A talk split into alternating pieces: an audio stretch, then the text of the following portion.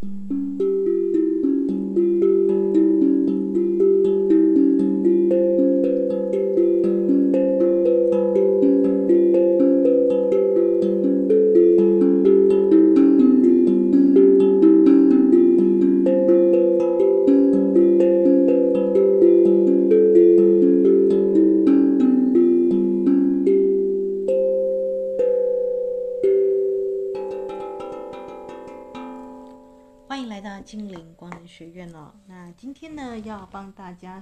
介绍一本这个 Cal Saber 一个心理啊，这应该是分类在日常心理学了。那有一本书叫做《人生非常戏剧》哦。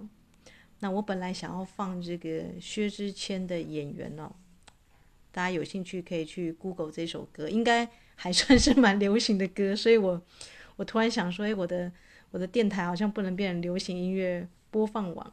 啊，虽然大部分放的是韩文歌啦，但我想说，嗯，还是以空灵鼓为主。那演员对吗？啊，薛之谦的演员哦，啊，建议大家这个在听这个节目的时候呢，其实你就可以放这首歌啊。那为什么人生非常戏剧呢？啊，其实台下的观众就只有他一个。这个你如果仔细听那首歌的歌词啊，场景也是他们来回拉扯。那演到中场戏的时候呢，就。哭都哭不出来了，对不对？曾经那么的相爱，为什么要演出细节？为什么要互相伤害呢？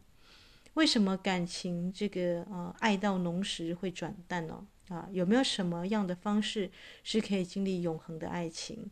那不要经历这种情绪上的高潮起伏呢？啊，当一个人有情绪，情绪在爆发的时候，你会说有戏剧张力，对不对？你想想看，你看的任何的悲喜剧哦。演员都好有情绪化哦，对不对啊？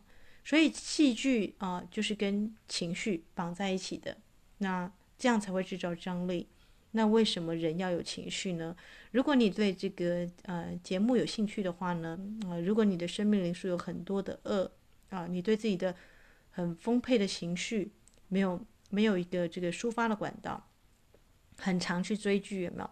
或者是很容易沉浸在这个。幻想的世界里，小说的世界里哦，那戏剧是必要的吗？啊，想当然尔，它是需要的，因为我们人跟人之间的关系呢，其实还真的有点戏剧化呢。那一月过后呢，就让我们来继续谈一谈啊，这个为什么人生非常戏剧哦？现在我要问，换我要问，为什么人生非常戏剧哦？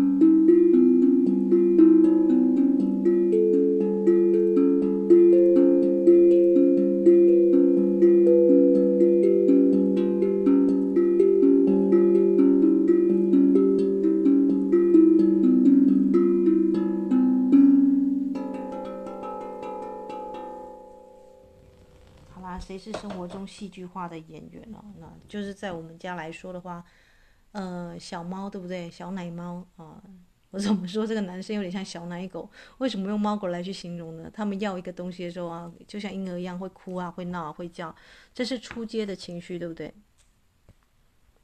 那我比较有感受的是啊，这个以前读《桃花扇》哦，那以前有一个这个戏剧叫《桃花扇》哦，它的一开始的时候呢，啊，这个清朝的孔尚任啊，啊。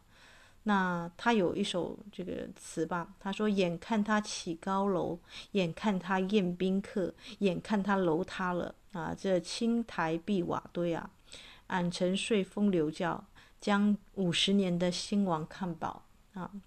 帮他翻译一下，因为我怕有一些人。就是一下不知道这在讲什么啊，也就是说这个地方曾经起过高楼，这没问题。因为这个高楼呢，曾经宴过很重要的宾客。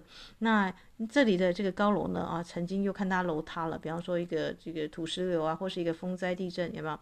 或者是呢，这一家没落了，这个呃王谢堂前的燕子呢，就飞入寻常百姓家，这都有可能，对不对？就是像《红楼梦》的结局，护啊这个树倒猢狲散啊啊。这青苔，这青苔碧瓦堆啊，青苔碧瓦堆，青苔都长到这个很华丽的这个琉璃瓦啊碧瓦上了。俺沉睡风流觉，他这个人他可能曾经是宾客，或者是这个啊这栋楼曾经啊这个在这个地方他有一些莺莺燕燕的情史啊，这个我们不得而知，对不对？然后将这五十年的兴亡看饱，也才五十年的时间，一栋楼起，一栋楼塌，有没有可能？呃，像我们家是阿公跟这个四个儿子起起厝，那时候啊、这个我们那个乡间呐，啊，这个穷乡僻壤的，还没有人盖西洋的大楼，我阿公是第一个挑着水泥哦，跟他的，他就心中有什么构想呢，他有那个客家人的精神，他就把一栋楼盖出来了，所以是我们那个地方的第一栋老阿厝。那到我这个时候呢，我回到老家去看哦，啊，这个因为那时候他也不懂水泥的工程啊，所以这个壁癌呀、漏水啊。嗯，不到五十年啊，不不超六十年，那个房子应该是盖了六十年了，那就开始有一些这个渗漏，对不对？所以我很有感慨啊，就是以前风光啊，这个好像都会不在，对不对啊？那如果你有这样子的一个感慨的话，那你就可以去理解为什么我要录这一集的节目啊。好了，那再回到这个人生非常戏剧哦，啊，不知道我。啊、大家昨天啊，这个我们的星光乐团女生们或我们听众朋友们有没有去注意到金牛落在你的哪一宫哦？嗯，那他在啊、呃、这个满月之前，他是先和卯宿星，对不对？啊，所以如果你是雷姆尼亚的呃古老的灵魂的话，你就会对这一次的这个金牛的满月很有感觉。那特别是我的学员们刚跑完丰盛的课程，因为所有的十二十三宫里面，谁最后呀？最有这个公主贵族气啊，就是金牛座。金牛座就是一个物质上的一个享受。那伊斯坦，你为什么要录人生非常戏剧啊？啊，因为在这个啊十二月九号啊，就是刚过这个金牛的满月，会进入一个月空期。我们说过，月空期可以释放对宫，它的对宫就是这个天蝎座，对不对啊？如果你看到天蝎或你的这个上升或太阳啊，就落在天蝎座，天蝎座绝对就是啊有非常非常深沉的暗黑历史的，我们可以说啊腹黑相公，或者是有一段呃不为人知曲折的非常戏剧化的一个，他甚至都连讲都不想讲的这样子的一个啊呃这样子的一个过去哦。所以天蝎是什么？啊、哦，天蝎在希腊神话里面啊，他的那根刺啊是刺到这个猎户座啊，所以让他受伤的。那天蝎的毒刺呢？啊，你有注意到蛇蛇夫脚踩着天蝎座，对不对？因为蛇夫可以驾驭双蛇，蛇跟蝎都是毒液啊。那所以希腊人认为呢，这个毒呢，啊，你要知道，你被蛇咬了，那你要怎么样去治你的蛇咬？要蛇毒蛇的血清，对不对？所以以毒攻毒是可以的。那一神蛇夫有这样子的一个智慧哦，所以当你在说我伊斯塔，我不要人生那么戏剧，我只要一个人就好了，那我就维持一个人持平哦啊，就像这个和尚尼姑躲到庙里面，我不要跟任何人接触，我就不会有情绪上的戏剧嘛。恰恰相反，你在庙里面还有师门斗，有没有？就是还你还是会接触到这个其他的灵修者啊啊。无什么啦，妈妈在录人生非常戏剧啊。我们家小猫它现在很乖的睡在旁边了，因为我跟它说，啊，这个如果要了解人人类成为人类的精髓，就是要了解人为什么会有情绪跟戏剧化，所以它很认真的在听这一集节目。那生命是旅程，不是目的地，对不对？啊，那天因为我才刚参加完我大姨的喜宴，我的一个侄子已经三十岁了，还没有个女朋友啊。然后这个同桌的阿姨们呢，当然就想帮他催婚了。那这时候大概就只有我这怪咖跳出来，我说人生没有遇到对的对象啊，任何时间结婚都太早。人生呢遇到对的对象还不结婚呢，任何时间都太晚。这样子一席话让大家就呃觉得你是来乱的吗？真的，你没有遇到一个可以跟你演对手戏的人，不是跟你旗鼓相当的人啊，不要贸然的去结婚。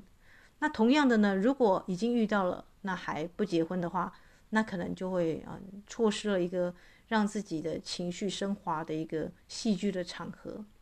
怎么会这样说呢？啊，那时候我在大学修这个心理学的课程的时候啊，啊，我记得那心理导师就说了啊，如果你有另外一半啊，啊，能够看到你的这个一个人，因为爱是对镜，大家知道，你在另外一半身上看到其实是你自己的一个投射或是你的影子。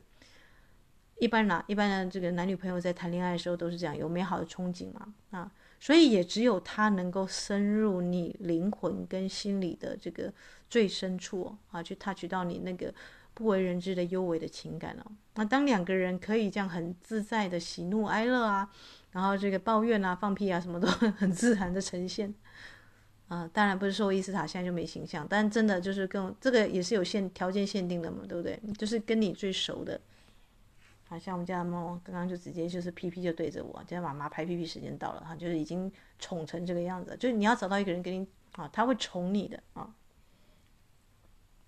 那不是傲娇，宠跟傲娇不一样哦。金牛金，特别是因为是在金牛嘛，对不对？金牛座的很常把自己的公主病就是呃灌输在别人身上。我不知道大家有没有看过生活中的金牛人的，他们的小缺点就是这样子。他们真的照顾起来是一个很好的姐妹，因为像我人生的过程当中，我的妹妹啊，还有我的好朋友啊，这一票全部都是金牛座。那金牛座的优点就是他一定会在吃的喝的物质上啊，那跟你分享，喝下午茶啦，像贵妇一样的，这就是金牛座。但金牛座脾气傲起来的时候，那个牛在傲起来的时候，哇，真的就是钻入死胡同，讲都讲不听啊！旁人就只能呃点点点哦，等他时间领悟的时候啊，或者等他需要的时候，你再去点他就可以了。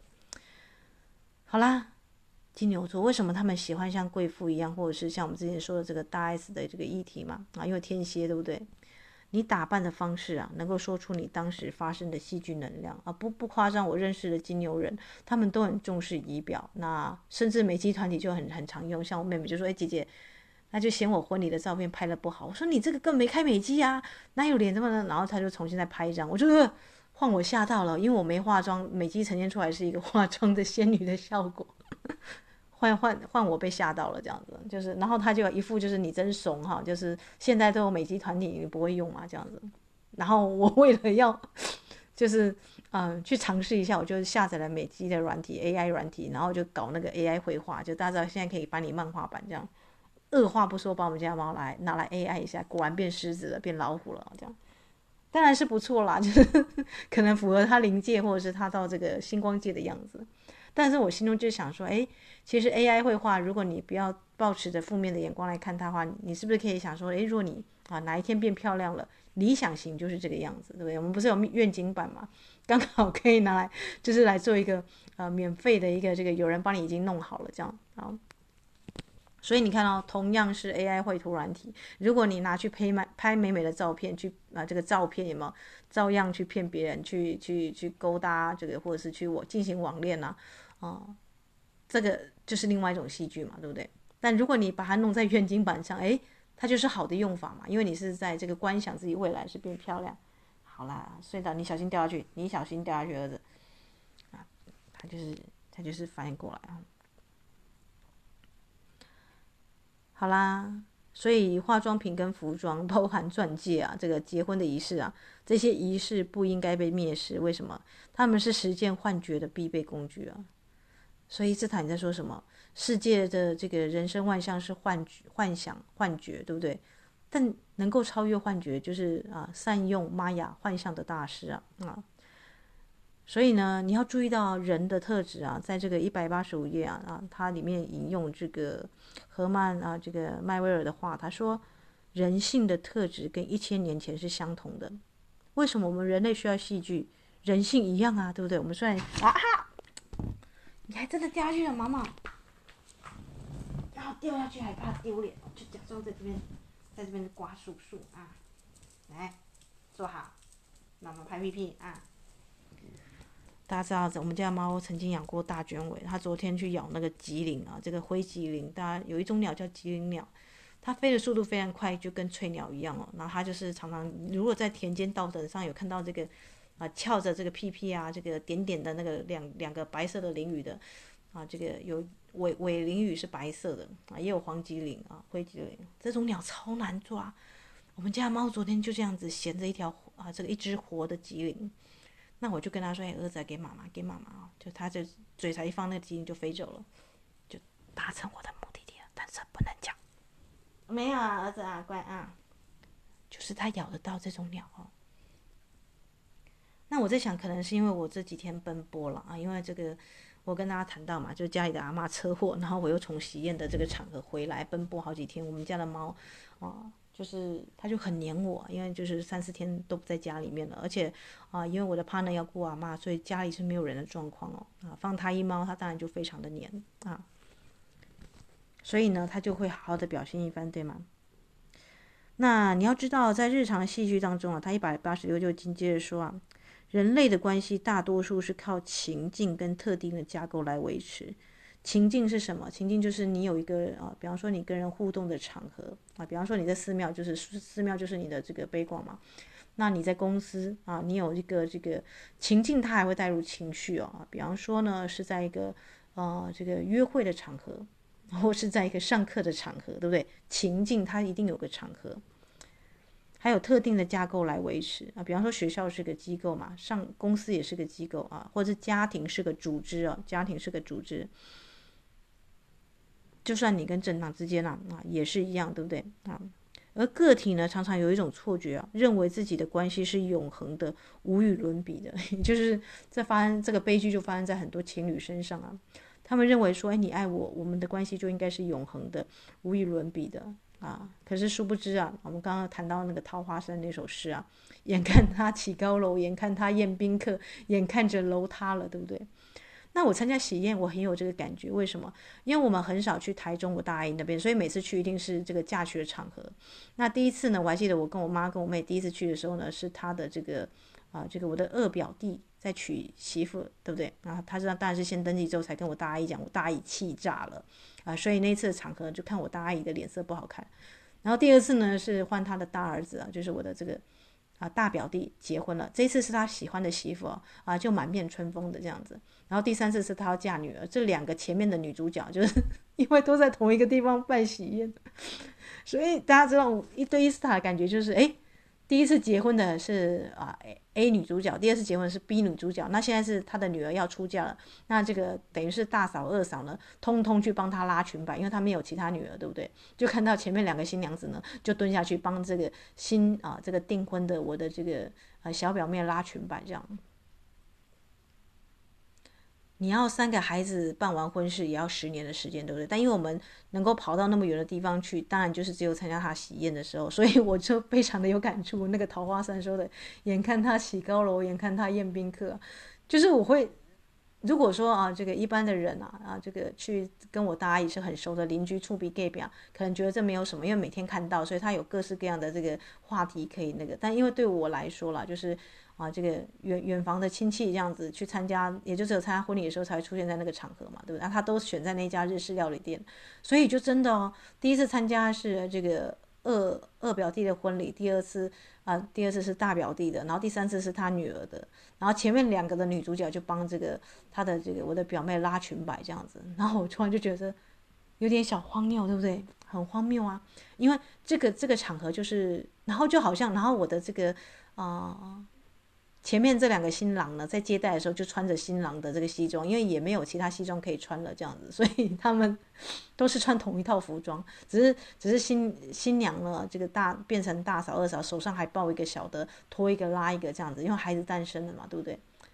那你就突然觉得说，你好像按了快转键一样，同一个场合，因为这个我大姨她就是觉得说那家最好吃，有没有啊？的确，这个煮出来的料理是很好吃，但因为他三个三个。子女都统一公平在那边办婚礼哦，所以你就是能够短暂的在，啊，只要跑台中去参加他们的喜宴啊，就好像同一个场景，然后这个男女主角就换了其他的戏服一样，只是手上道具换了这样子啊。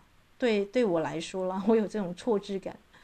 那不知道大家有没有这种感觉？可是你会说，哎，好像人生就按起了快转键，对不对？啊，说不定在他眼中，我也变成了某一种快转键了啊。所以化妆品跟道具啊，跟服装，还有美肌软品、美肌软体哦，也许在这个时代不应该被蔑视哦。他们是实现幻觉的必备工具啊。也就是说，你在人生呢、啊，就光就是看你用在哪个场合、哪个地方哦啊。那借用这个诗人呢、啊，西卡迪的话语啊，他说：“舞蹈结束了，回忆令人心生感激，但是没有人重视我们，我们互相重视啊。”这一点领悟很重要哦。为什么我们之前有跟大家谈到，在金牛满月稍微谈到，那戏剧因为有张力，因为有角色跟你演出这个戏，所以它的释，它才可以释放情绪，对不对？它才可以让你放在一个重要的位置。不然你觉得你在人生当中茫茫人海当中啊，啊，有人觉得交一个男朋友女朋友很麻烦，有就像有人觉得养猫很麻烦。但当你真的投入下去的时候，你会发现其实是他啊，他的出现了啊。让你的生活当中啊，不只是他多了一个位置，你自己的身份的角色也做一个切换了啊。那像我现在就多了一个妈妈的身份了。其实我一直以来都是妈妈，就是因为我一直如果以养毛小孩作为是一个妈妈的话，其实我从很小的时候就已经是妈妈了啊。只是说啊，现在是更得心应手啊，更得心应手，就是你有经验了嘛，对不对啊？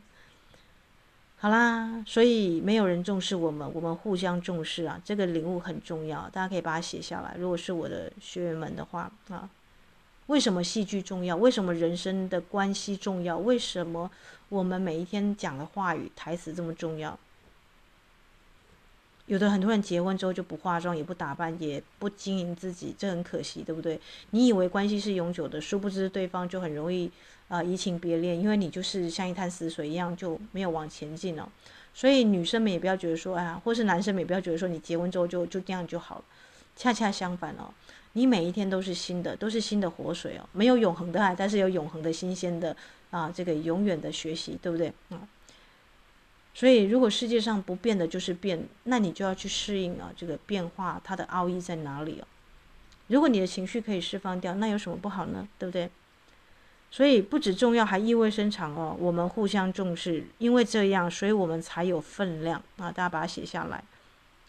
你的人生当中独处当然可以啦，你像这个清心寡欲住在喜马拉雅山也可以啦，啊！但是你的位置没有人跟你演对手戏啊！啊，你的分量在哪里？所以你会发现很多独居老人他会有那种茫然无所事，一天今天过了，明天过，好像每一每一天每一年都一样，对不对？但是如果你是一个在流动中，你会发现，哎，今天跟明天还真的很不一样。就像我去参加我大阿姨的婚礼，第三次了，对不对？而 主角配角，哎，曾经是主角，现在变配角；曾经是配角，现在变主角，对不对？人生就是这个样子啊，就像跑马灯一样。但如果你是一个控制欲很强的人，你会有很强的失落感啊。就是如果你是个灵修者啊，你就能够平常视之啊啊。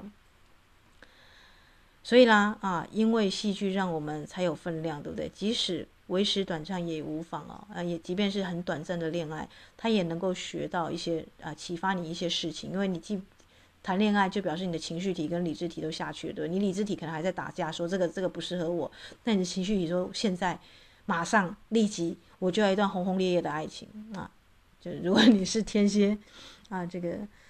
金牛对宫是天蝎嘛，对不对啊？天蝎如果有金星的话，哇，就像大 S 一样这么样，可能闪婚啊什么就有可能。但请注意天王星在哪里好吗？啊，你的天王星呢？啊，好，那音乐过后呢，我们再谈一下，如果生命是旅途而不是目的地的话，那人生找一个旅伴啊，那找伴侣其实就是找旅伴了，找一个能够跟你长期演对手戏，各种场合都能够演戏的人就很重要，对不对？音乐过后，让我们来谈一谈。人生非常戏剧。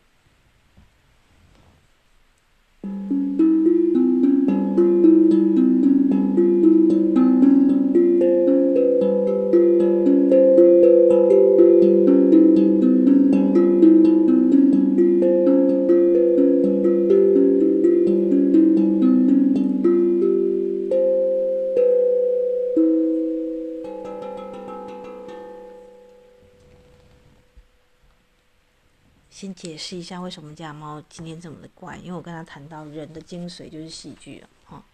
你可能觉得一个人的精华在他的思想，在他怎么没有没有人的人的一生的精髓，看他演什么戏啊？他选择了什么样的剧本啊？这是人是可以有选择的啊。所以你说为什么疗愈内在小孩很重要？一旦你疗愈成功之后，你就是新的人，或是一旦你重新进入到十三宫系统，你看你的你的太阳跟你的这个上升全部都换了，你是不是就改头换面了？你要你有新的剧本嘛，对不对？啊，所以我们必须要先了解戏剧，它有什么样动人的力量，才能够了解为什么人类，人类的可预期性啊。因为我我之前就是很常帮姐妹们算生命灵数嘛，准到吓人，对不对？就觉得诶，你怎么会这样？因为这是定好的剧本啊。啊，你修什么样的生命灵数阶段数啊，会呈现你在那个时候你会遇到什么样的一个大同小异，对不对？同样都是啊领导者啊。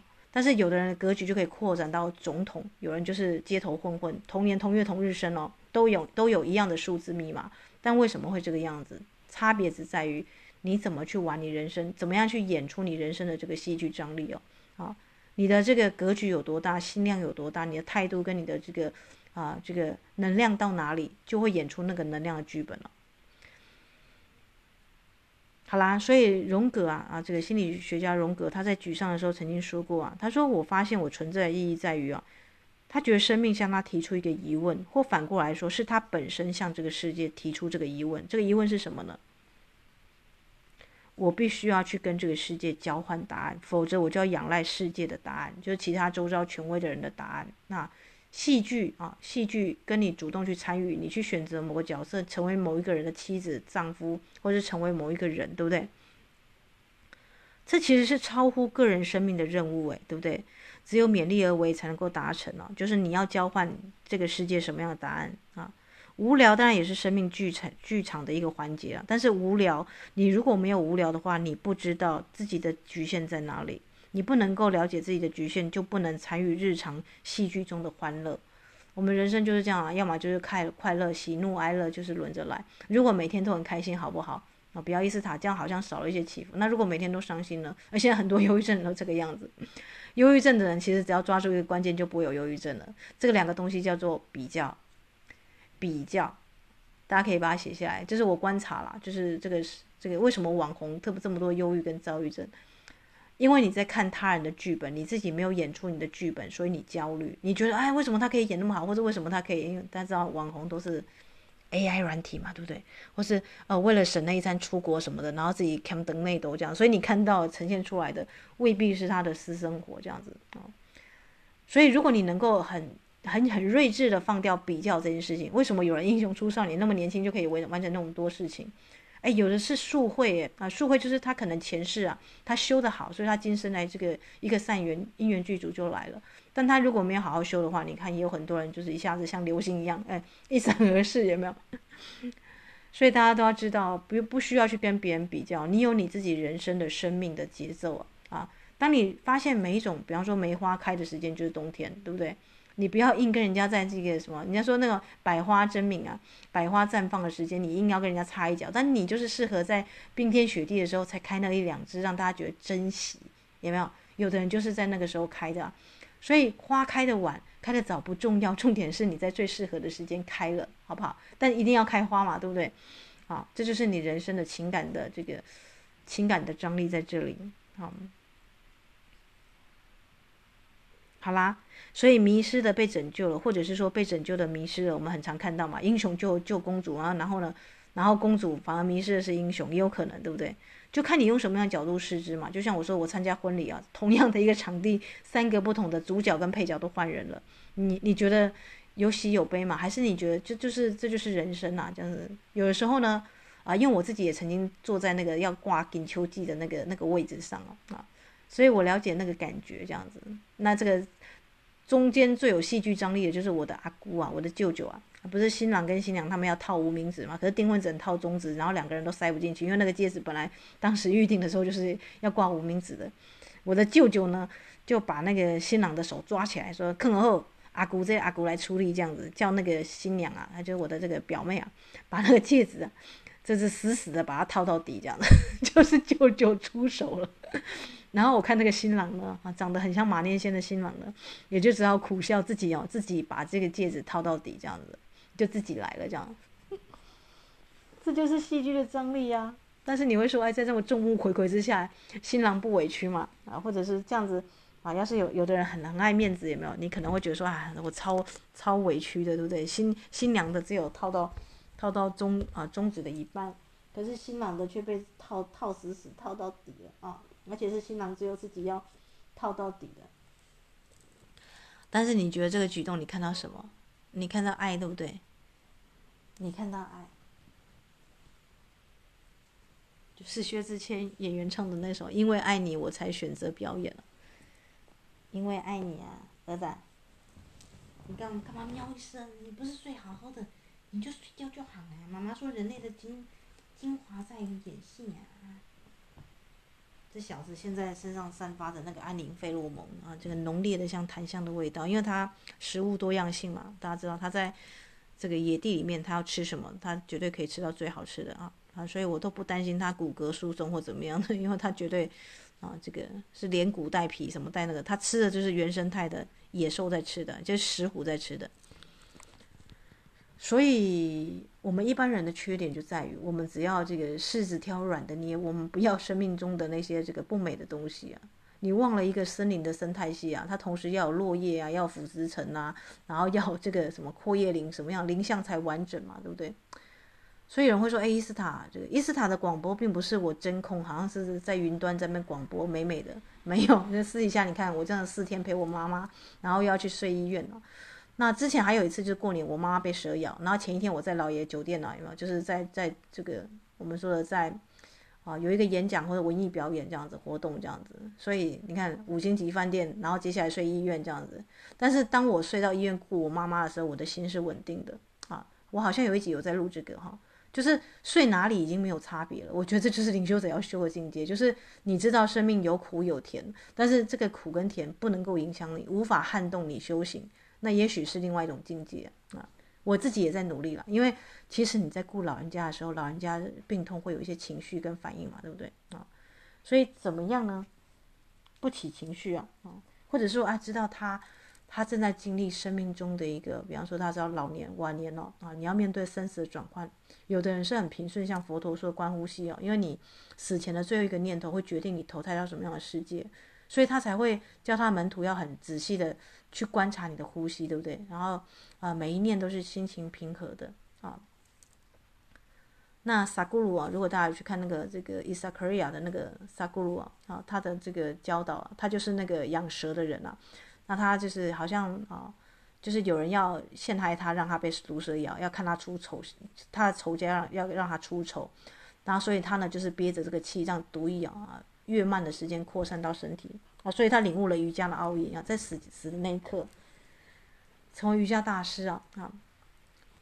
当然，原本呢，这个什么他的传记是怎么样讲，我有点忘记了。大概大概大意是这个样子，大家可以去看他的这个瑜伽行者的传记啊。萨古好像最近中文版有有有出来了，就是一个倒吊人那个被蛇咬这样，那个那一集的视频我有看过。好啦，所以有很多故事，其实在重新叙述的时候才精彩，在。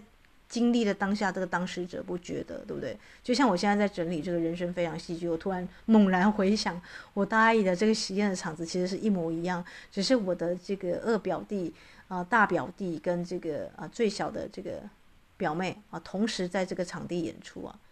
那我记得我之前在台中这个上班的时候，我的这个大表弟啊就看上我的同事啊，然后每次送货呢就故意要买四杯饮料送来我们办公室啊，他当然是要去追我的那个同事嘛，对不对？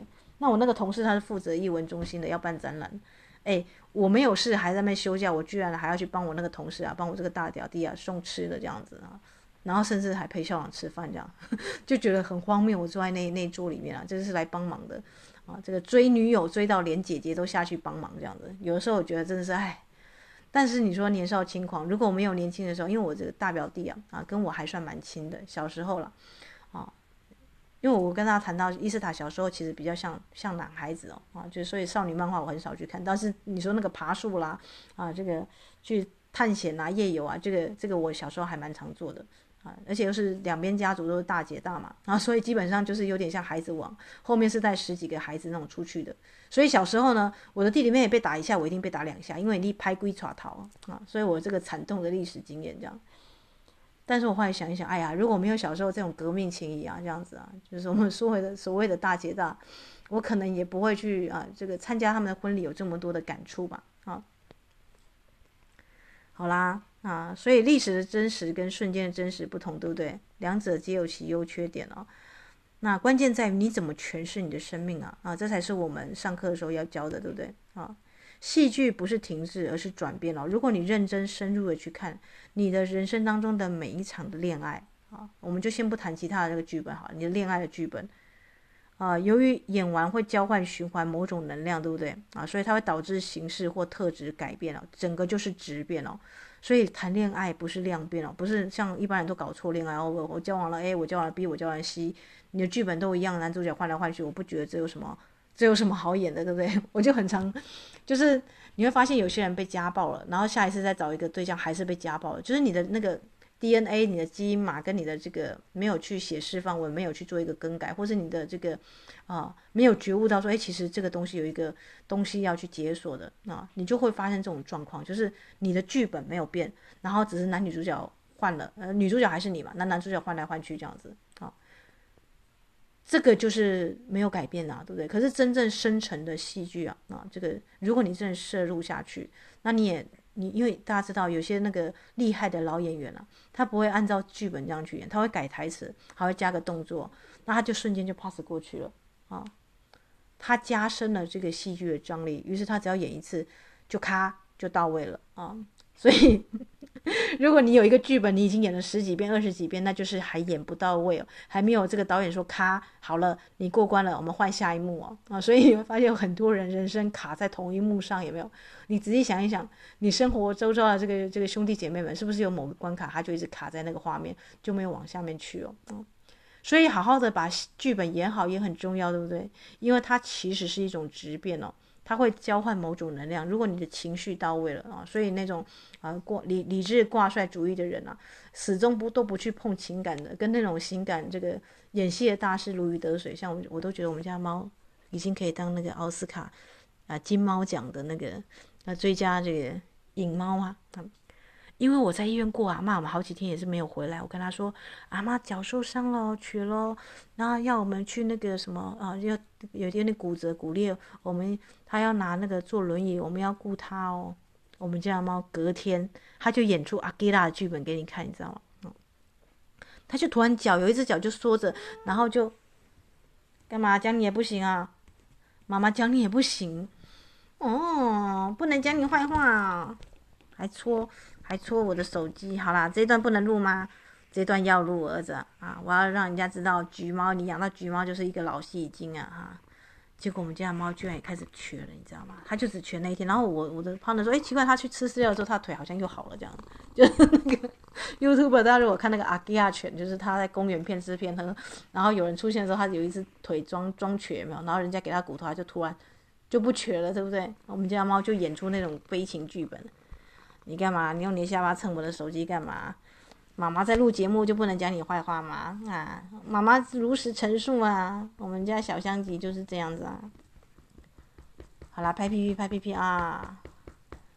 你看多么灵巧，有没有？才刚刚还在睡觉，一讲到他，一讲到他瘸腿，现在整个就是按住死死的按住我的手机，不让我继续播放，也不让我继续这个去拍空灵鼓啊啊！而且。你现在我的水杯会倒，儿子，你的啊，哎，好吧，那你来这边来，这边，好啦，演到细菌，养到细菌猫没办法，但你说为什么它会进化这么快？哎，你还在动骨棒，你不想，你不能胖揍空灵骨哦，妈妈说不能空胖揍空灵骨哦，好吧，好，好啦，乖妈妈，嗯，你永远是最棒的嘛，啊，嗯。然后我们知道猫之日是二二二嘛，对不对？大家知道生命灵数里面，如果你有很多二的话，你绝对是一个超强演员哦。但是四个二因为会进化成三艺术家哦，所以有的时候反而会会不知道怎么演哦，好，或者是诶，因为三的表达也是需要戏剧张力才把啊，就是说出来，所以有时候反而会不知道怎么说啊，有这个可能。好啦，妈妈。所以我喜欢萨古鲁他说了一句话，他说：“一旦你学会在最高的层次上运作，一切都会成为游戏啊！你演任何戏都会变得像游戏一样，你知道吗？啊，这就是我就有点想到这个金世杰的老戏精啊，他不管演什么戏剧，大家有没有知道？游鱼那个如鱼得水啊，啊，就是游刃有余的感觉啊！如果你已经到这个程度的话，基本上人生的各种的日常的对话跟情节都难不了你啊。可是，一般人都会有面子，会盯在那里嘛，对不对？”好了，我拍屁屁了啊，不能再过来了啊。好啦，所以艺术在于什么呢？艺术跟戏剧的张力，我们可以在那个情感共鸣的最强度最高的时候呢，由情感进入了分享的意义啊，就是因为你彼此重视嘛，两人彼此重视哦，而且有一个特定的位置，所以戏剧跟剧场的这个啊。高潮，我们说戏剧高潮或者它铺陈的时候，它可以提供人一个顿悟啊，就是瞬间你会造访真相的领域哦，而且你会具备转换的能力啊啊，在那个什么爱之欲其生，恨之欲其死，或者是那个呃梁祝有没有画蝴蝶？那个情感到一个高度的时候，突然两个人就这样双双殉情啊，变蝴蝶哦，这就具备了变形的能力，对不对？我们之前有谈到变形需要什么？一个人如果要 ascension，你的身体不经过死亡，变成一道光上去，红光大师。你第一个要有足够的爱嘛，因为爱是你的这个引擎驱动力。你的引擎没有水，没有沸腾到一百度，你上不去。你看那个梁祝，你没有爱到一个死了都要跟你在一起，他不可能变蝴蝶，对不对？两个人连生命都不要了，就只要那份爱，那是多强大的一个热度。所以变形需要一个很强大的热度。所以不要问伊斯塔说，伊斯塔那那个灵修不是都平平静静坐在那里打瞌睡？没有没有，灵修不是这件事情，灵修会涉及到变形哦。你是真的是直变哦。然后，但是你要有意愿，对不对？有人有意愿，但始终没有去付出那个爱，始终都很保守的，畏手畏脚的，每天哦，我就是一天维持这个稳定就好，这样子，那你就永远不可能体验到戏剧的张力，那可能是大起大落，对不对？但如果你是那种二九一一二的大师啊，而且又是七级的大师啊，你大概是能够这个处变而不惊，就是什么泰山崩于前的面不举啊，就是有那种面不改色的啊，已经是那种像金世杰那个样子，妈妈。我现在看我们家的猫，我突然觉得对，猫就是变形的大师，猫绝对是啊，猫绝对都是那个演员啊。把妈妈亲亲好吗？啊，真是的，你 为什么你演阿基啊，我却还要亲你？三十儿子，这什么道理？爱就是没有道理的，爱没有道理，毫无逻辑可言啊！就像你看我们家猫，啊。当你造访真相的时候啊，真理的时候啊，其实一切都会变游戏，对不对？你会感谢，哎，谢谢你陪我演这场戏哦，你反而会回头去感恩哦。那有时候非常平凡的经验也会令人顿悟哦，不需要飘飘然的诠释哦，只要能够敞开心扉啊，接接纳当下所有的，成为戏剧圈的一部分了，自在去玩就好。好，他现在来去抠我这个电脑的笔电的那个外壳，哎。好啦，我们之前不是有谈到说深度是什么？深度意味着自我个性，对不对？所以你是谁？你是什么？无法借由你而而言说而出来。它是需要，这个在一个啊，你深思熟虑没错，但是你深思熟虑只是一个你头脑想出来的答案，或是你自己啊反观自省后的儿子不能抠地垫，他现在在去磨爪了啊。谁可以说明你的自我跟身份？你的日常当中，你跟谁互动？那你是怎么样的去啊？这个跟自我连接，对话就是身份连接的举止啊。你跟你社交的同伴跟伴侣，你们的对话品质怎么样？你们常聊的是什么样的话题？那个才决定你是谁，对不对？才决定你是什么。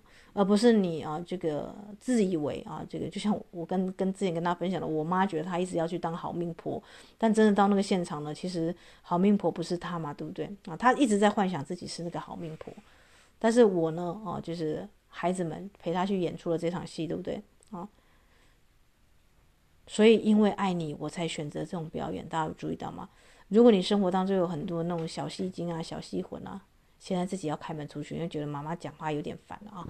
又不让它去扑鸟，对不对？下雨天，我们家猫是下雨也外出哦，因为下雨天有很多这个动物会被冻湿啊，啊，在哭了，你看现在在哭了啊，门打不开还在哭啊，你不是撞得很厉害，开门就不行，真是双重标准的啊！来，妈妈开门给你出来，来，来，来。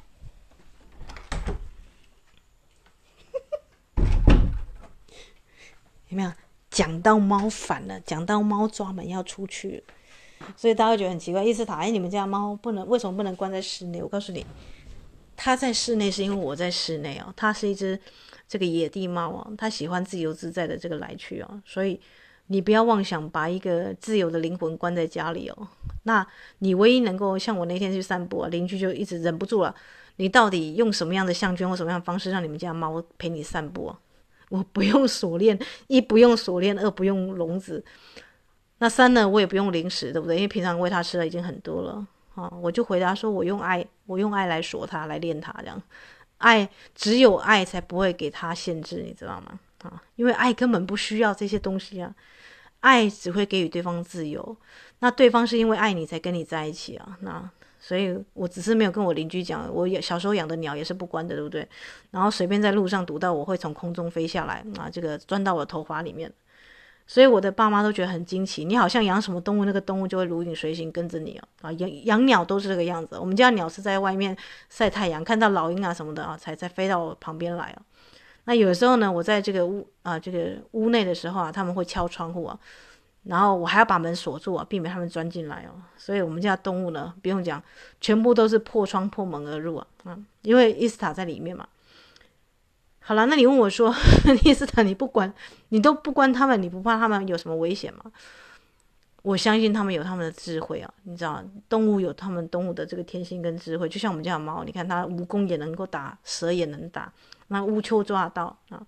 以前我在这个政大念书的时候，有一只猫爵士啊，啊，它只要一出现啊，哇，那个什么大卷尾啊、树雀啦、什么白头翁啊，全部都这样飞成一堆堆去攻击它啊！因为猫出现了，大家所有的鸟都在互巢。我那时候就觉得说，天哪，这只猫太帅了，居然能够引起这个空中所有的鸟躁动，然后去这个啊去围剿它一只猫。这这只猫绝对是一只很不平凡的猫，这样。然后它就只能这样哀哀叫，然后就躲起来这样。我就想说，他以前一定曾经掏过人家鸟巢或怎么样的哦。总之，他就是收手了。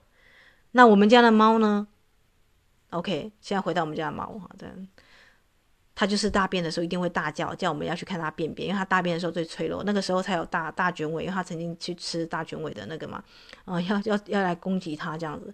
其他时间它在路上走，没有一只鸟敢靠近它，因为它随便一扑，人家就下来了。这样，他就是那种武功高强到连鸟。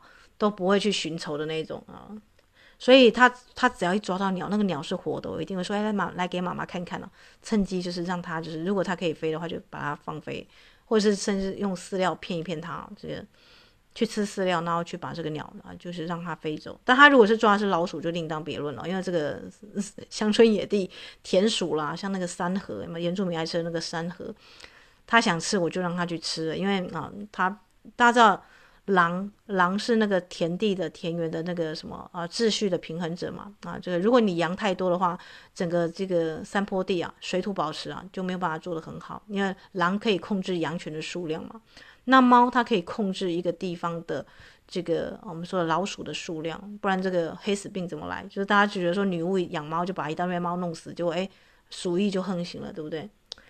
所以每每一个动物的存在，你要知道它的天性跟它的特色是什么。那我有算过，这个白腹秧鸡，它常去养白腹秧鸡，一次生就十个蛋，十个蛋呢，你看如果都孵化完成，跟另外一个巢结婚，那十乘十是多少？一百，一百再乘一百是多少？一啊、一万了，对不对啊？所以第三代就有一万一万多只了。如果它没有没有猫或是其他的这个，所以呃，当我们说不要杀生的时候，你要去思考一下啊，这个东西的数量，像老鼠就更不用讲，一次生就十几只，对不对？那每次老鼠都活下来，哇，那就太恐怖了。所以。这附近稻田农夫才要用特效的那个农药啊啊，越来越加强啊。那吃了这个稻米对谁最不好？当然就是对我们嘛哈。好了，所以戏剧是什么？戏剧就是你要了解每一个角色它的存在的价值在什么。如果如果这个一个举朝皆忠臣，没有一个奸臣，你就看不出忠臣的价值，对不对？所以它有它的这个意义跟目的，对不对？的存在，它的功能性在哪里？但也不能让它太过，对不对？啊，所以才有一个这个我们说的冥王星啊，因果的制裁者会出来。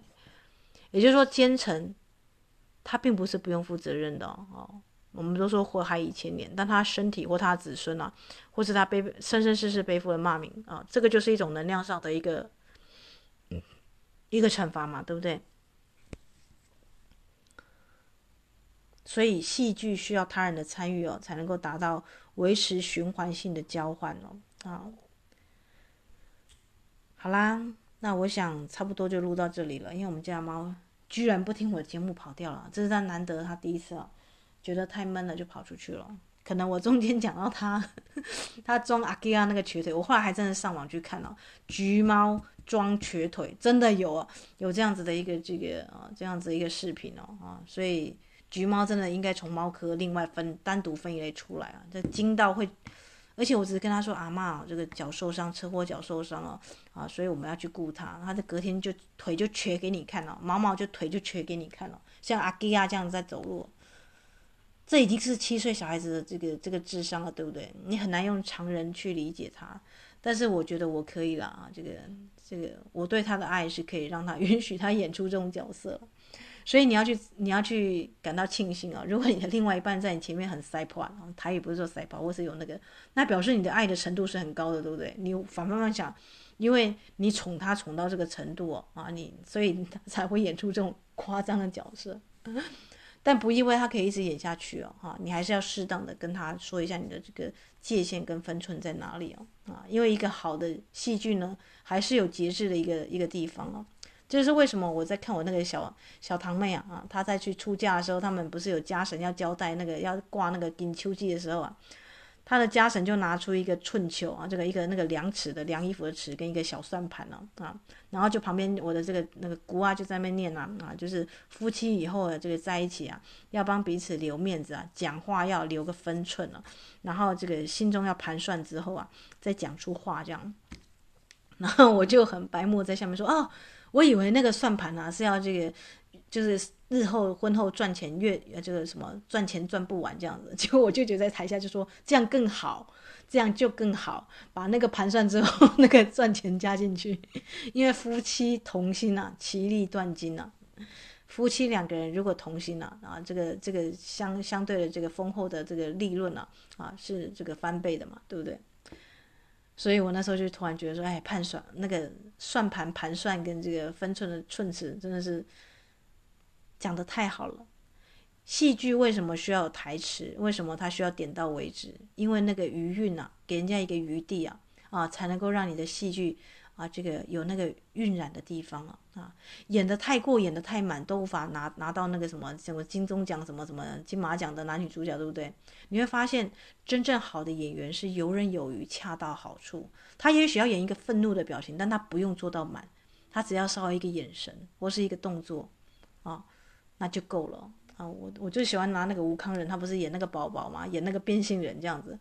你知道那个同志之间对那个女性的那种轻蔑的那个眼神跟一个一个排斥，就是就那个眼神就够了，他不用再多做什么。所以真正的老戏精啊，是抓到一个很歇很很，就用眼神啊啊，就可以演出一个一个一个一个很多啊这个剧本上没有讲的东西啊啊。所以剧本的旁白之外是你要去填补的，而这个填补一定是你跟人啊对人性有很深层的了解啊，你才能够去有这样的体会跟理解。好啦，那今天的节目呢，先录到这里啊。没想到我们家猫不耐烦跑掉，我本来想跟他说人性的精华在戏剧啊，结果他居然跑掉了。因为我跟他，我刚刚好像说他演阿基拉，他有点生气了啊。嗯，好啦，没办法，这就是我们家猫儿子啊。那就祝福大家在生活当中啊，如果你们家这个动物家人啊，已经像小孩子一样会闹情绪，我还等一下还要去哄他情绪，你看这什么道理，对不对？我还要去哄他呢。好啦，那就祝福大家美好的一天哦。那对我来说呢，哦，我现在在是在我们这个老家的这个客厅录音了。那另外一个厢房就是阿嬷还在休息嘛，对不对？那也有看护啊，所以你说日子还是这样过，对不对？啊，心还是维持平常心呢。啊，不管是睡医院、睡饭店，啊，在什么样的场景呢？啊，你都要知道，人生就像跑马灯一样，关键在于你在这个地方、这个场合，啊。你呢的情绪啊，你如果已经没有情绪都释放完毕的话，那你就会就像萨古鲁说的，人生哦，到处都可以游戏哦，啊，这这就是一种另外一种境界了，对不对？任何的场合、任何的场域，你都可以自在的游戏啊。那那我就祝福我的听众朋友们、我的好姐妹们哦，啊，不管人生你在任何的情境下，都可以自在快乐的游戏，好吗？那我要去哄我们家的猫了啊！祝福大家有美好的周末，周末愉快。Música